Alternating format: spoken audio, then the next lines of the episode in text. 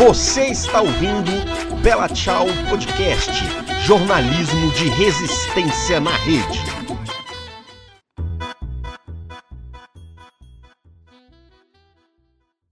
Olá, ouvinte, tudo bem? Aqui quem fala é Ademar Lourenço, direto de Brasília. Esta é mais uma edição do Bela Tchau Podcast.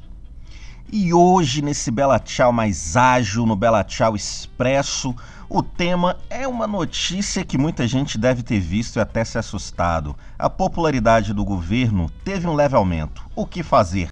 De acordo com a pesquisa divulgada na última semana pela Confederação Nacional dos Transportes, 6% da população deixou de reprovar e passou a aprovar o governo Bolsonaro. Com isto, as taxas de aprovação e reprovação estariam praticamente empatadas, com cerca de 47% para cada lado.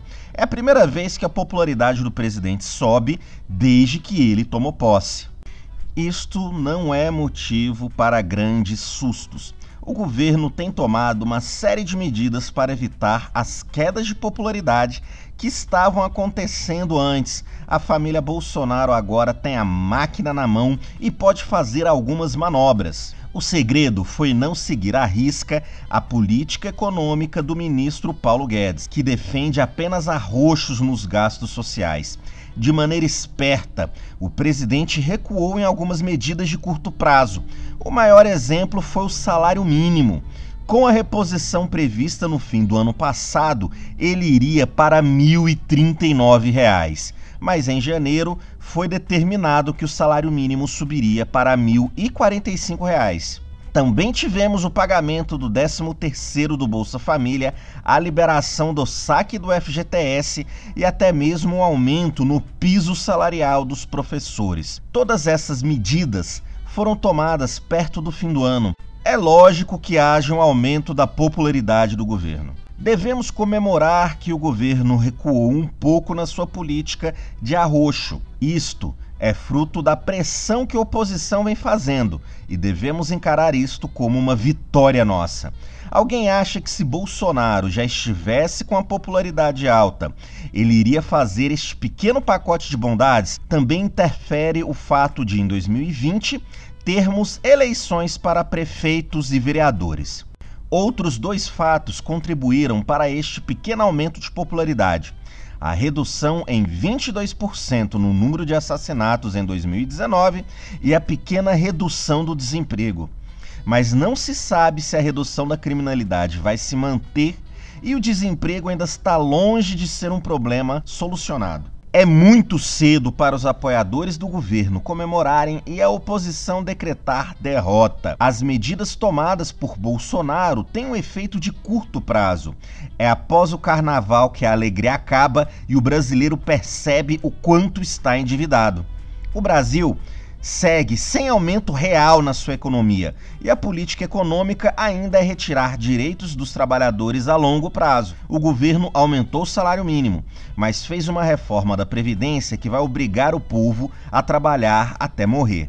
Isto é populismo barato. O pacote de medidas de curto prazo está se acabando. O governo não mudou realmente sua política econômica. Segue mantendo como prioridade no orçamento o pagamento aos banqueiros por meio da dívida pública. Bolsonaro segue à risca a regra do teto de gastos, criada por Michel Temer em 2016. Ela impede o aumento acima da inflação nos investimentos sociais. A margem de manobra para fazer agrados ao povo é cada vez menor com esta política. O aumento de popularidade de Bolsonaro não foi o que ele esperava e pode não se sustentar no longo prazo.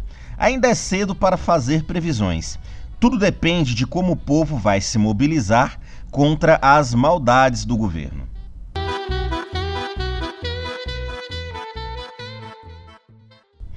Mas e aí?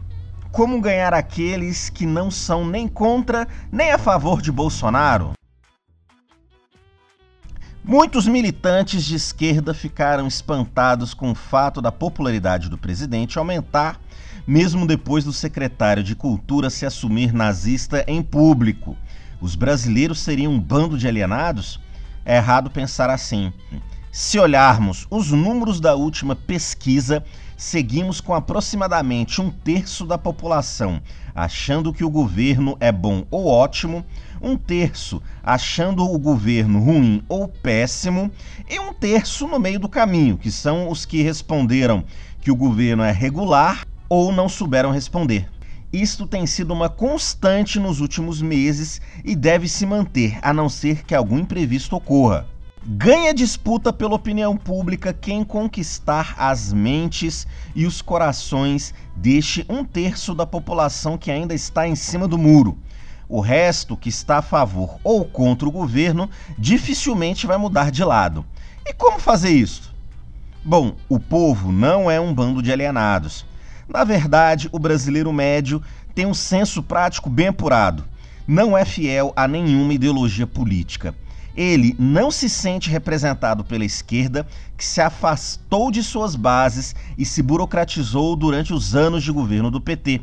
O brasileiro médio também não é seguidor fiel de Bolsonaro e da direita que o apoia. O que importa para o brasileiro médio é a sensação imediata de melhora ou de piora. Se está mais fácil de arrumar emprego, se este emprego é bom, se o preço da carne está caro, se tem escola para o filho estudar.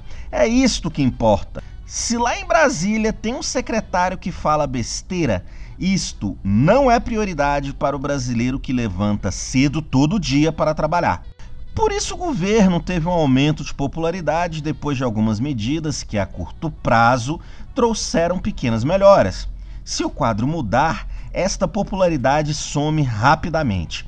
Mas nós da oposição, o que podemos fazer para convencer o trabalhador que este governo é o inimigo? Para dialogar com esta parte da população que não está alinhada nem com o governo nem com a oposição, não adianta lacrar. Temos que falar da saúde, que, segundo as pesquisas, é o maior problema do país apontado pelos brasileiros. Temos que falar das filas do INSS, que estão cada vez maiores. Temos que falar que muita gente está recebendo seguro-desemprego em atraso, que o Enem de 2019 foi uma bagunça e prejudicou os estudantes, que os novos empregos que surgem são de baixos salários e sem carteira assinada, que a inflação do aluguel este ano subiu mais de 7% e a carne está custando o olho da cara. Enfim, quanto mais a gente se aproximar do cotidiano do brasileiro médio, mais o brasileiro médio vai ouvir a gente.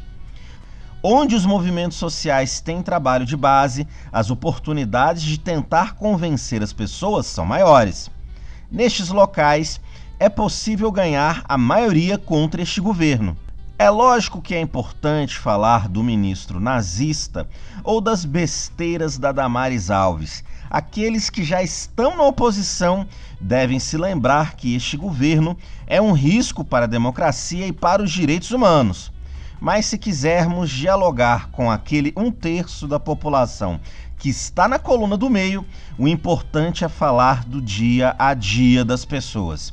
E temos que fazer isto antes que o outro lado faça. Pois é, é isso aí. Este foi o Bela Tchau Podcast Expresso Espero que todo mundo tenha gostado. Segue a gente lá no Spotify, divulga o podcast para os amigos. É muito importante divulgar aí a mídia de resistência. Até a próxima. Você ouviu Bela Tchau Podcast, jornalismo de resistência na rede. Até a próxima.